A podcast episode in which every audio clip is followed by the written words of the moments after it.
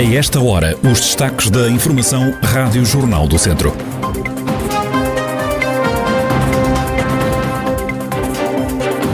As discotecas vão continuar fechadas, bares podem abrir, deixa de haver recolhimento obrigatório e os horários de lojas e restaurantes vão voltar ao antigamente. O plano de libertação do país daqui a pouco neste jornal. PSD desiste da candidatura autárquica em Mortágua nas próximas eleições. A atualidade da região em desenvolvimento já a seguir.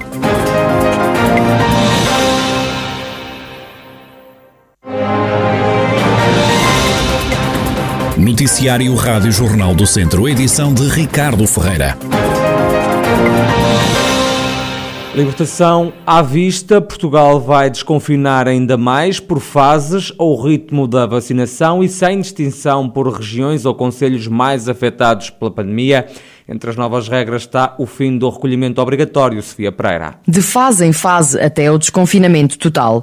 É assim que o governo quer iniciar o alívio geral das medidas de controle da pandemia. Já a partir de domingo deixa de ser proibido circular na via pública. Comércio, restauração e espetáculos culturais podem ter o horário que sempre tiveram, com o limite de terem de encerrar às duas da manhã. Os eventos desportivos passam a poder ter público, com as regras a serem definidas pela Direção-Geral de Saúde. Os espetáculos culturais vão poder ter nesta primeira fase 66% da lotação ocupada. Casamentos e batizados podem receber metade dos convidados que o espaço permite. O teletrabalho passa de obrigatório para recomendado assim que as atividades o permitam. Passa a ser obrigatório ter certificado digital Covid ou um teste negativo para viajar de avião ou barco, entrar em estabelecimentos turísticos e alojamentos locais.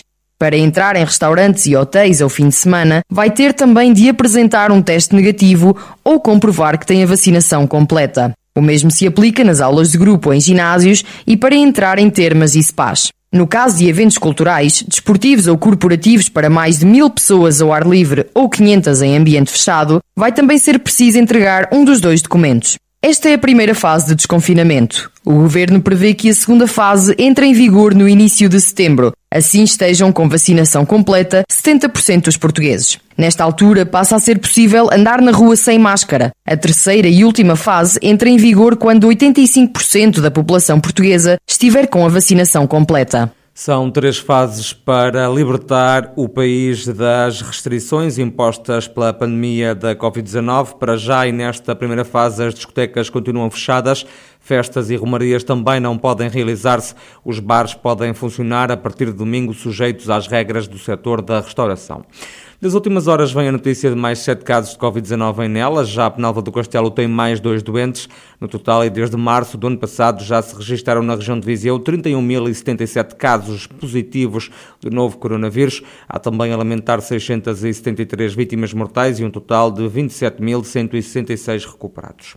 O PSD de Mortágua não vai apresentar listas no Conselho de Mortágua nas próximas autárquicas. O presidente da Conselhia Social Democrata, Arnaldo Ferreira, explica os motivos que levaram a uma situação inédita, não poupando nas críticas à Nacional do Partido por ter anunciado o nome de Júlio Norte, atual presidente da Câmara, sem dar cavaco à Comissão Política de Secção. Nós achámos na altura que tínhamos uma palavra a dizer sobre esta questão e porque os estatutos do PSD assim o obrigam. Recentemente, no dia 20 de junho, fomos confrontados com a indicação de que o, o candidato indicado pela Nacional tinha desistido.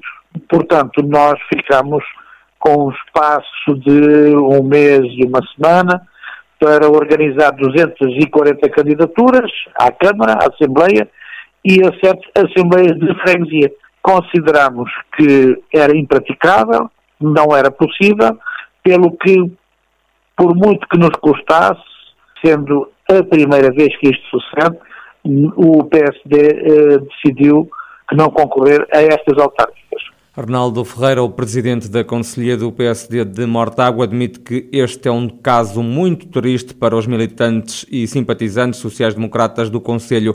A Rádio Jornal do Centro tentou sem sucesso obter mais esclarecimentos por parte do presidente da digital do PSD. Partido que não vai concorrer a Mortágua nas eleições autárquicas deste ano. Há quatro temas que vão ser decisivos no debate desta pré-campanha em Viseu. Num deles o PS ganha, em dois há um empate técnico. Análise de Correia de Campos, ex-ministro socialista, na conversa central da Rádio Jornal do Centro desta semana. Creio que o da, nuclear em Viseu, no hospital, é um tema que está eh, bastante bem encaminhado e, portanto, vai beneficiar uh, certamente o candidato socialista. O tema da autoestrada, Uh, é um tema eterno. Quando o PSD uh, centrou a sua campanha nos últimos 10 anos na crítica à construção de autoestradas, eh, acabou por dar um tiro no pé. O governo atual fez, e muito bem, eh, os esforços para melhorar o trajeto atual. Isso eh, é, foi, foi positivo. Mas a ferrovia é, outro tema clássico, não é? Agora parece haver, finalmente, e, e isso é uma vantagem para o candidato socialista, parece haver finalmente um, um grande interesse Correia de Campos entende ainda que o PSD perde em relação à industrialização do Conselho. Já sobre os candidatos, o socialista fala das virtudes e defeitos de Fernando Ruas e João Azevedo. Há um velho ditado português que diz que nunca se deve regressar a um lugar onde se foi feliz. E é difícil, eh, vai ser difícil eh, ao candidato Fernando Ruas regressar a um lugar onde foi tão feliz. E o mais difícil ainda não é ser, voltar a ser feliz, o mais difícil é voltar é, a, distribuir felicidade pelos seus uh, municípios. O candidato do PS também tem uh, contras, naturalmente. O principal contra, bom, há dois contras importantes. Primeiro é ser, as pessoas vão dizer, ah, o, o doutor João Azevedo é um afilhado político de Jorge Coelho. Bom, este, este salvo de respeito não é um argumento contra, é um, é um argumento a favor. Tem o, o outro principal inconveniente é o ser de Mangual. Isso é, com devido respeito, um argumento de paroquialismo.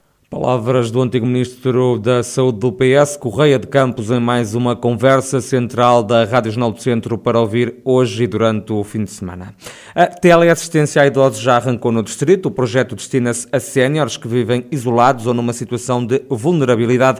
É o que explica o Relações Públicas da Guarda Nacional Republicana de Viseu, o Tenente-Coronel Adriano Rezende. É um projeto de teleassistência a pessoas idosas vulneráveis, ou seja, são potenciais utentes pessoas com mais de 65 anos, que vivam em situação de solidão, sós ou isoladas, e tenham eh, reconhecidas pela Câmara, em coordenação com a GNR, alguma vulnerabilidade que, digam, seria todo já ou tivesse acompanhadas o mais possível. O projeto pressupõe isso. É um equipamento que está colocado no idoso, o idoso transporta consigo e que permite fazer chamadas bidirecionais entre o idoso e a central de comunicações, a nossa sala de situação da GNR no Comando Territorial em Viseu. Esta sala funciona 24 horas, 7 dias por semana. É monitorizar o que está acontecendo no distrito e, neste caso, também tem uma central que monitoriza efetivamente o aparelho que está na, naquele idoso. Santa Combadão, Tondela, Lamego, São Pedro do Sul, Carregal do Sal e Mangualde são alguns dos municípios que já aderiram a este projeto que quer chegar a metade dos conselhos do distrito. Esta semana já pretendemos assinar com cerca de seis, para a semana já temos agendado com mais alguns municípios e para já no primeiro, primeiro passo pretendemos assinar com cerca de 12 municípios no, no distrito. Certo é que no futuro eh, ainda estamos em, em conversa com outros municípios no sentido de poder haver eh, uma assinatura de protocolos com o maior número possível de, de municípios e assim também chegarmos ao maior número possível de, de, de utentes, de pessoas idosas que se encaixem naqueles requisitos que estão pré-estabelecidos. O Tenente-Coronel Adriano Rezende, Relações Públicas da GNR de Viseu, Força Policial que está a implementar um projeto de teleassistência a idosos. E o município de Viseu e a Autoridade Nacional de Emergência e Proteção Civil assinaram um acordo que prevê instalar na cidade de Viriato um novo edifício na infraestrutura aeronáutica e três hangares, todos eles destinados à instalação de novas valências de socorro e proteção civil. A Presidente da Câmara de Viseu, Conceição Azevedo, entende que o Conselho definiu sempre como prioridade a área da proteção civil. A autarca defende que uma população informada é uma comunidade preparada. Nunca descurámos a proteção civil enquanto prioridade. A integração de novos homens, que fizemos no passado sábado, permite melhorar a capacidade de ação e intervenção dos bombeiros sapadores e vem ao encontro da política ativa que definimos para a proteção civil. A nossa linha de ação assenta em vários vetores. O primeiro tem sempre como alvo a população, a resiliência da comunidade, para a qual muito contribuem as ações de formação e informação, de esclarecimento e sensibilização promovidas pelos nossos bombeiros. Uma comunidade informada é uma comunidade preparada. Numa segunda abordagem, temos investido na prevenção estrutural e operacional. Nada tem sido deixado ao acaso. E é com muito orgulho, enquanto Presidente desta Câmara, que vejo este trabalho multilateral a ser desenvolvido com uma coordenação e nível técnico de excelência.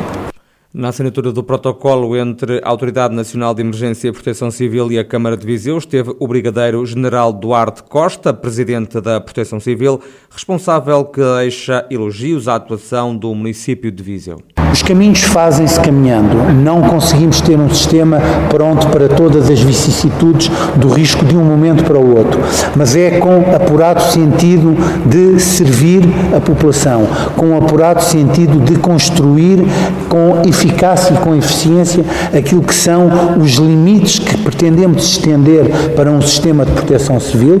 Só posso agradecer todo este empenho que o município e agentes de Viseu têm tido para a questão questão de fortalecermos o, uh, o sistema. Vamos aqui hoje firmar um protocolo essencial para aquilo que é a construção de um polo de proteção civil importantíssimo nesta região do país. O Brigadeiro-General Duarte Costa, Presidente da Autoridade Nacional de Emergência e Proteção Civil, e o protocolo que assinou com a autarquia de Viseu está previsto instalar um novo edifício na infraestrutura aeronáutica e três hangares no aeródromo, todos eles destinados ao serviço de socorro e proteção civil.